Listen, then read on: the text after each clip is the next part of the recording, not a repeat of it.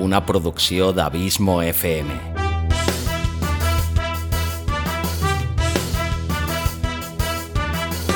Vols gaudir del teu temps de lleure escoltant grans històries? Audiollibres i relats. Un podcast literalment literari.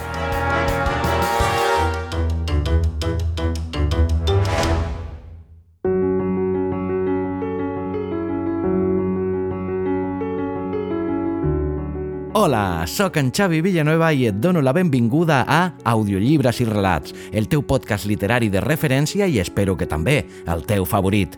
Quart capítol de la tercera temporada, 24 en el còmput total d'aquest humil podcast en el que et porto un relat especial per a unes dates tan assenyalades com les que ens ocupen.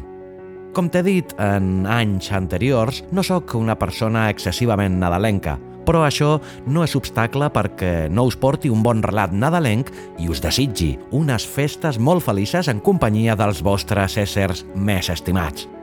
I què millor que portar-te un dels grans autors que encara no s'han estrenat en aquest modest podcast literari. Tot un artesà de les arts literàries i un dels autors més respectats de la literatura nord-americana dels darrers temps, ni més ni menys que el gran Paul Auster. Paul Benjamin Oster és un escriptor, guionista i director de cinema nord-americà. Els seus textos han estat traduïts a més de 40 llengües.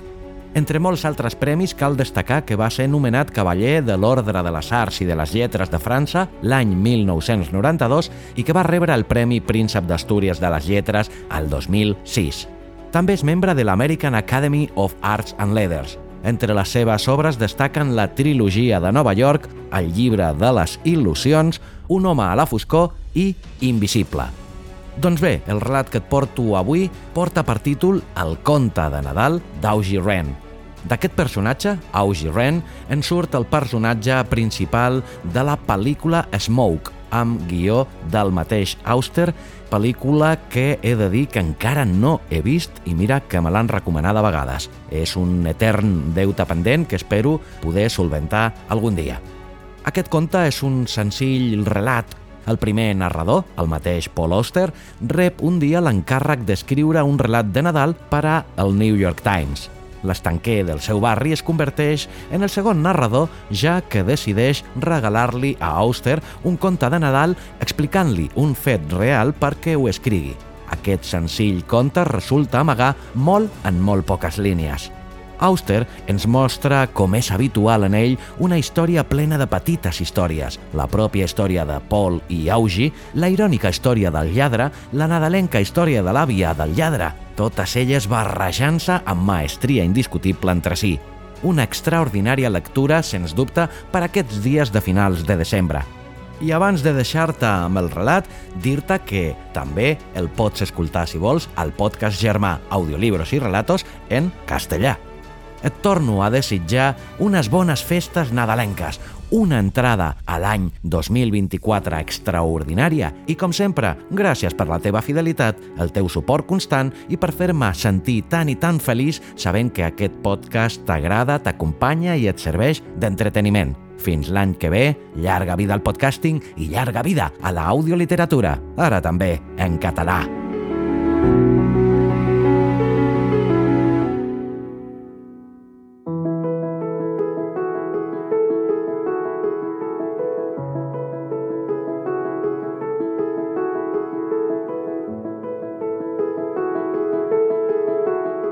El conte de Nadal de l'Augie Wren, de Paul Auster.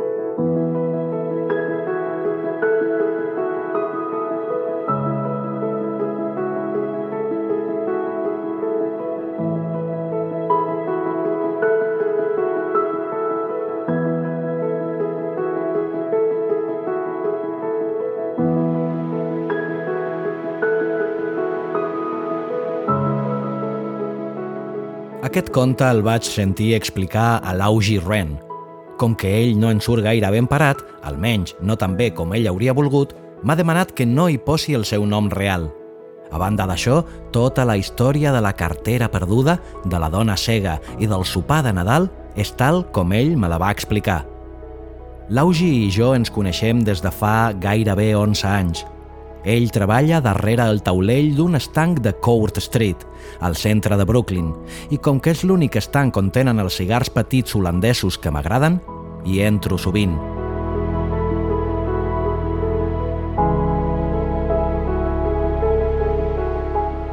Durant molt de temps no vaig pensar gaire en l'Augi, era l'estrany homenet que portava una dessuadora blava amb caputxa i que em venia cigars i revistes, el personatge murri i faceciós que sempre tenia alguna gràcia per dir sobre el temps, sobre els Mets o sobre els polítics de Washington.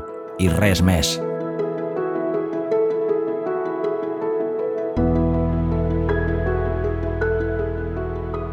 Però un dia de fa uns quants anys, mentre l'Augi mirava una revista a la botiga, van sopegar amb una ressenya d'un llibre meu.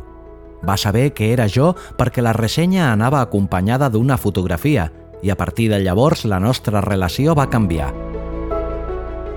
Per l'Augi vaig deixar de ser un client més i em vaig convertir en una persona distingida – a la majoria de gent, els llibres i els escriptors no els importen gens ni mica, però va resultar que l'Augi es considerava un artista i havent descobert el secret de qui era jo, em va adoptar com un aliat, com un confident, com un camarada.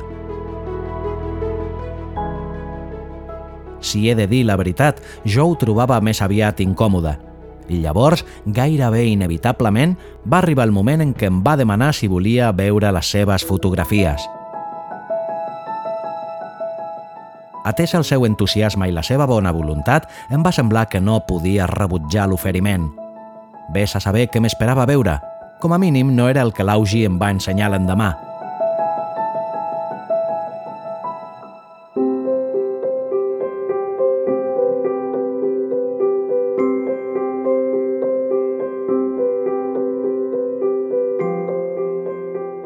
habitació petita i sense finestres al fons de la botiga, va obrir una caixa de cartró i em va treure 12 àlbums de fotografies idèntics. Em va dir que allò era l'obra de la seva vida i que no trigava més de 5 minuts al dia a fer-la.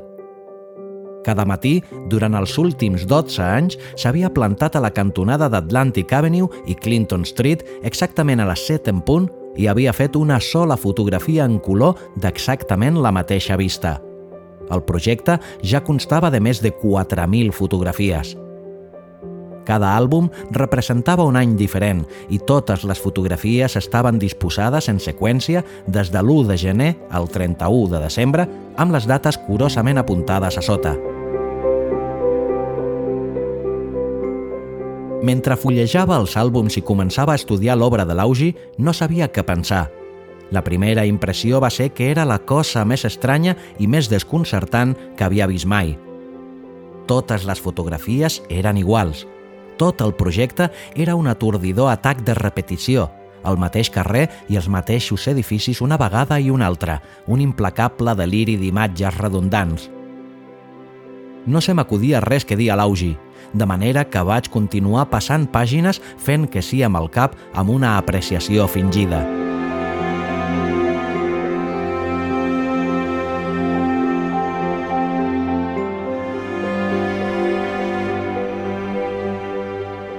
L'Augi estava impassible, mirant-me amb un ample somriure, però al cap d'uns quants minuts em va interrompre en sec i em va dir «Vas massa de pressa. Si no vas més a poc a poc, és impossible que ho entenguis». Evidentment tenia raó.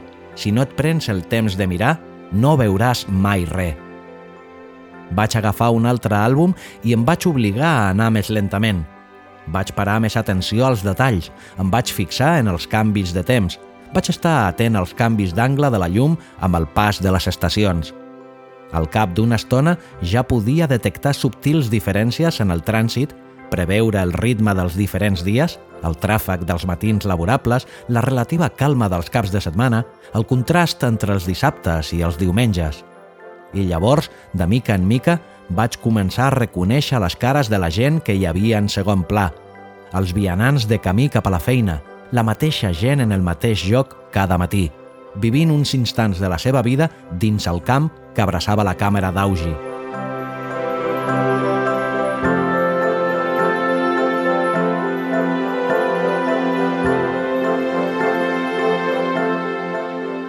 Un cop els vaig conèixer, vaig començar a observar les seves postures, la diferència en el seu port d'un matí al següent, intentant descobrir el seu estat d'ànim a partir d'aquests indicis superficials, com si pogués imaginar-me històries per a ells, com si pogués penetrar en els drames invisibles tancats dins el seu cos.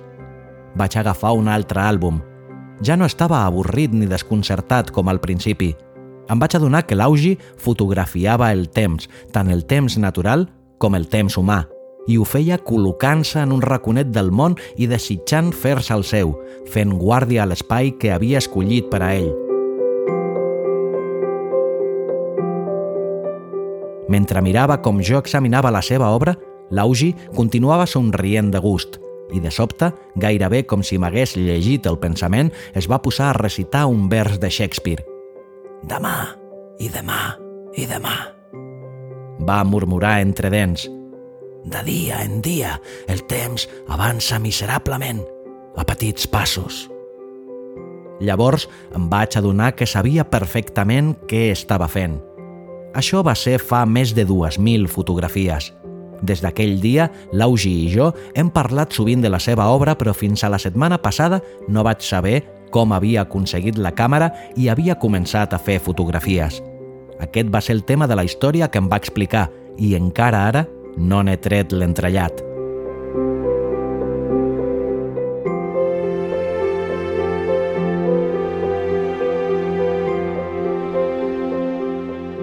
Al principi d'aquella mateixa setmana m'havia trucat un home del New York Times i m'havia demanat si volia escriure un relat que apareixeria en el diari el dia de Nadal. El meu primer impuls va ser dir que no, però l'home va ser molt amable i persistent i al final de la conversa li vaig dir que ho intentaria. Així que vaig penjar el telèfon, però vaig caure en un pànic profund. Què sabia jo del Nadal? Em vaig preguntar. Què sabia jo d'escriure relats per encàrrec? Em vaig passar els dies següents desesperat, batallant amb els fantasmes de Dickens, d'O. Henry i d'altres mestres de l'esperit de la nativitat. Per mi, la mateixa expressió conte de Nadal tenia connotacions desagradables i evocava horroroses efusions ensucrades i d'hipòcrita sensibleria.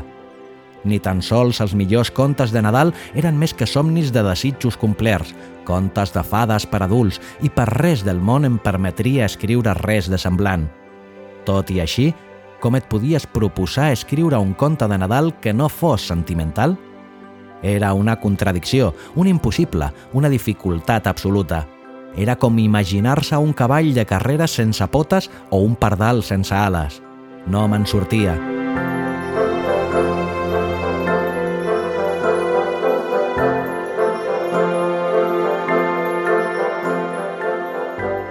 El dijous vaig sortir a fer una passejada ben llarga, amb l'esperança que l'aire m'aclarís les idees. Just després del migdia em vaig aturar a l'estanc per repostar existències i allà hi havia l'Augi, dret darrere el taulell, com sempre. Em va preguntar com estava. Gairebé sense voler-ho, em vaig trobar descarregant-li els meus problemes. «Un conte de Nadal», va dir quan vaig acabar. «Només això». Si em convides a dinar, amic meu, t'explicaré el millor conte de Nadal que hagis sentit mai.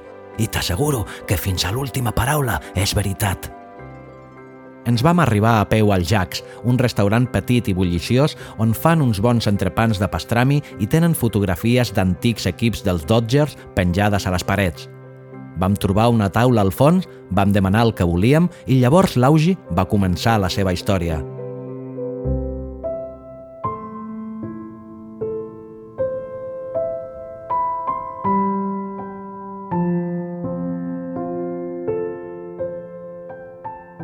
L'estiu del 72.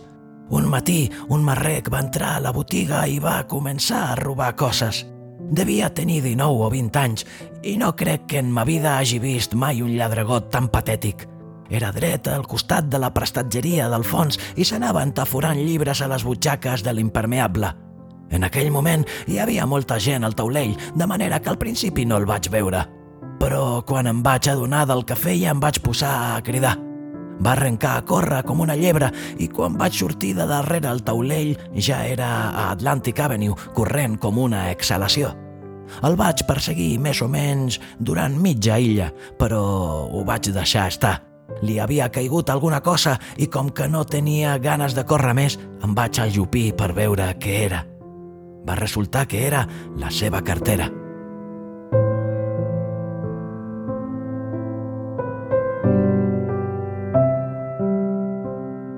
No hi havia diners, però sí el carnet de conduir, juntament amb tres o quatre fotografies.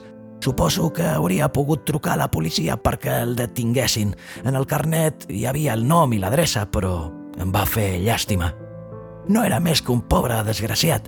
I quan vaig veure aquelles fotografies que duia a la cartera, no em vaig poder enfadar amb ell. Robert Godwin. Així és com es deia. Recordo que en una de les fotografies estava dret abraçant la seva mare o la seva àvia. En una altra, molt somrient, als 9 o 10 anys, estava assegut i anava vestit amb un equip de béisbol. No vaig tenir valor. Em vaig imaginar que devia ser drogadicte, un pobre noi de Brooklyn sense gaire sort i, a més, a qui li importaven un parell de llibres barats?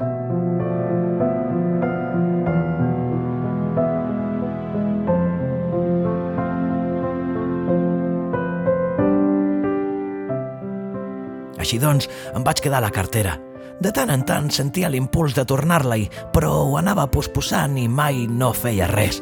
Llavors arriba Nadal i em trobo sense res per fer. Normalment l'amo em convida a passar el dia a casa seva, però aquell any havia anat amb la família a visitar uns parents a Florida. O sigui que aquell matí estic assegut al meu pis, una mica abatut, i llavors veig la cartera d'en Robert Godwin en una prestatgeria de la cuina. Que coi, penso, per què no faig una cosa bé ni que sigui una vegada? I em poso l'abric i surto per anar a tornar a la cartera en persona. L'adreça era a Bowram Hill, a les cases subvencionades. Feia un fred que pelava i recordo que em vaig perdre uns quants cops intentant trobar l'edifici. En aquell lloc tot és igual i no pares de passar pel mateix carrer pensant que ets en un altre lloc. Sigui com sigui, al final trobo l'edifici que busco i truco a la porta. No passa res. Suposo que no hi ha ningú, però ho torno a provar per assegurar-me'n. M'espero una mica més i just quan estic a punt de marxar sento algú que s'acosta a la porta arrossegant els peus. Una veu de dona gran pregunta qui hi ha i jo dic que busco en Robert Godwin. Ets tu, Robert? diu la dona gran i llavors despassa uns 15 forrellats i obre la porta. Deu tenir almenys 80 anys, potser 90, i de seguida m'adono que és cega. Sabia que vindries, Robert, diu. Sabia que no t'oblidaries de l'àvia Ethel per Nadal. I llavors obre els braços com si em volgués abraçar. Ja pots veure que no vaig tenir gaire temps per pensar. Havia de dir alguna cosa de seguida i abans que sabés què passava, vaig sentir que les paraules em sortien de la boca. Té raó, àvia Ethel, vaig dir. L'he vinguda a veure per Nadal. No em preguntis per què ho vaig fer, no en tinc ni idea. Potser és que no volia decebre-la, no ho sé. Va anar així i de cop em vaig trobar que aquella dona m'abraçava davant la porta i que jo l'abraçava a ella.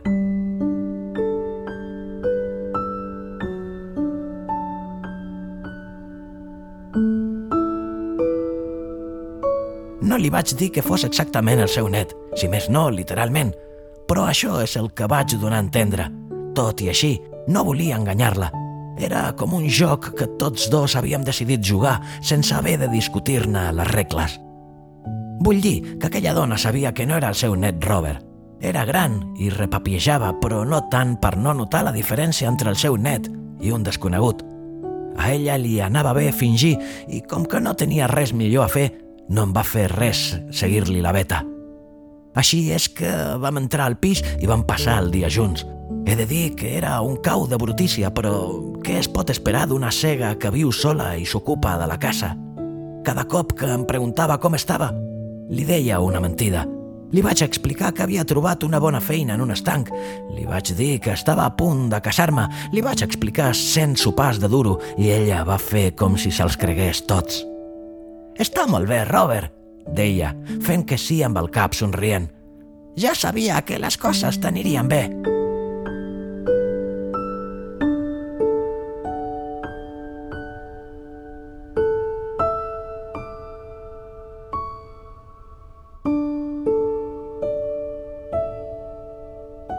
Cap d'una estona vaig començar a tenir gana. No semblava que a casa hi hagués gaire cosa, de manera que vaig anar a una botiga del barri i vaig tornar amb un munt de menjar. Un pollastre precuinat, sopa de verdures, un pot d'amanida de patates, un pastís de xocolata i coses de tota mena. L'Ethel tenia un parell d'ampolles de vi amagades al dormitori, així que entre els dos van poder preparar un dinar de Nadal prou decent. Recordo que ens vam posar una mica contents amb el vi i quan vam acabar de menjar vam seure a la sala d'estar on les butaques eren més còmodes. Jo havia de fer un riu, de manera que em vaig disculpar i vaig anar al lavabo, que era al final del passadís. I aquí és on les coses van fer encara un altre gir. El numeret de fer-me passar pel net de l'Ethel ja era prou agosserat, però el que vaig fer després va ser una autèntica bogeria i mai no me l'ha perdonada.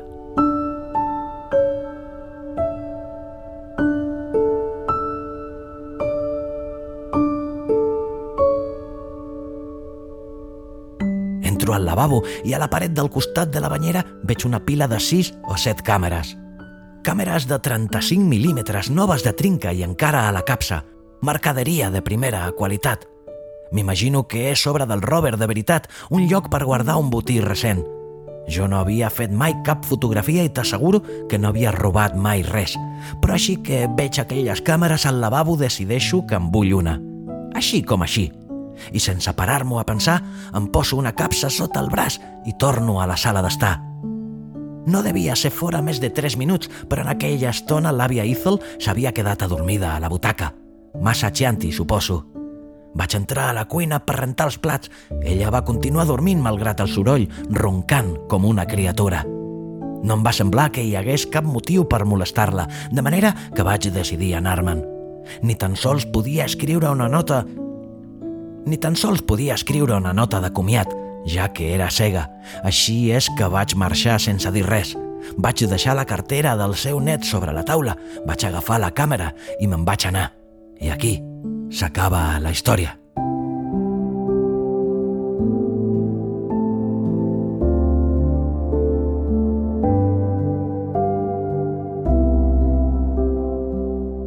I vas tornar mai? Li vaig preguntar. Una vegada, em va respondre. Uns tres mesos després, em sentia tan malament per haver robat la càmera que ni tan sols l'havia estrenada. Per fi em vaig decidir a tornar-la, però l'Ethel ja no hi era. No sé què se'n va fer, però al pis hi vivia una altra persona que no em va saber dir on era. Potser es va morir. Sí, potser sí. La qual cosa vol dir que va passar l'últim Nadal amb tu. Suposo que sí. No se m'havia acudit.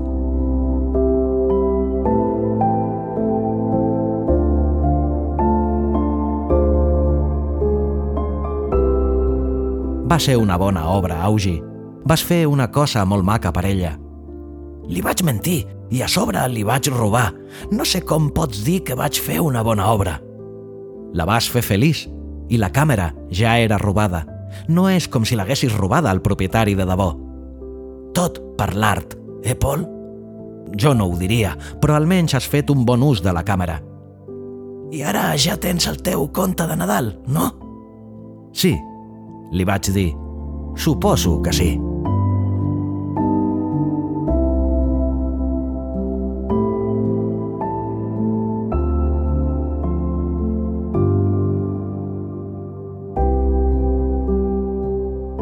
Em vaig aturar un moment, observant l'Augi mentre se li dibuixava un somriure maliciós a la cara. No ho podia saber del cert, però en aquell moment l'expressió dels seus ulls era tan misteriosa tan plena de l'esclat d'un pla intern que de sobte se'n va acudir que s'ho havia inventat tot.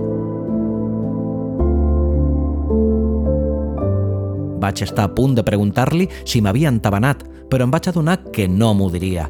Havia aconseguit que me'l cregués i això era l'únic que importava. Mentre hi hagi una persona que se la cregui, no hi ha cap història que no pugui ser veritat. Ets un as, Augi, li vaig dir, Gràcies per ajudar-me. Ja ho saps. Em va respondre mirant-me amb aquella llum maníaca als ulls. Al capdavall, si no pots compartir els secrets amb els amics, quina mena d'amic ets?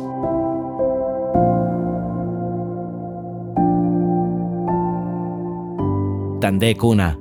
No, i ara, escriu tal com t'ho he explicat i no em deuràs res. Tret del dinar. Exacte, tret del dinar. Vaig tornar a somriure a l'Augi i tot seguit vaig cridar al cambrer per demanar-li el compte.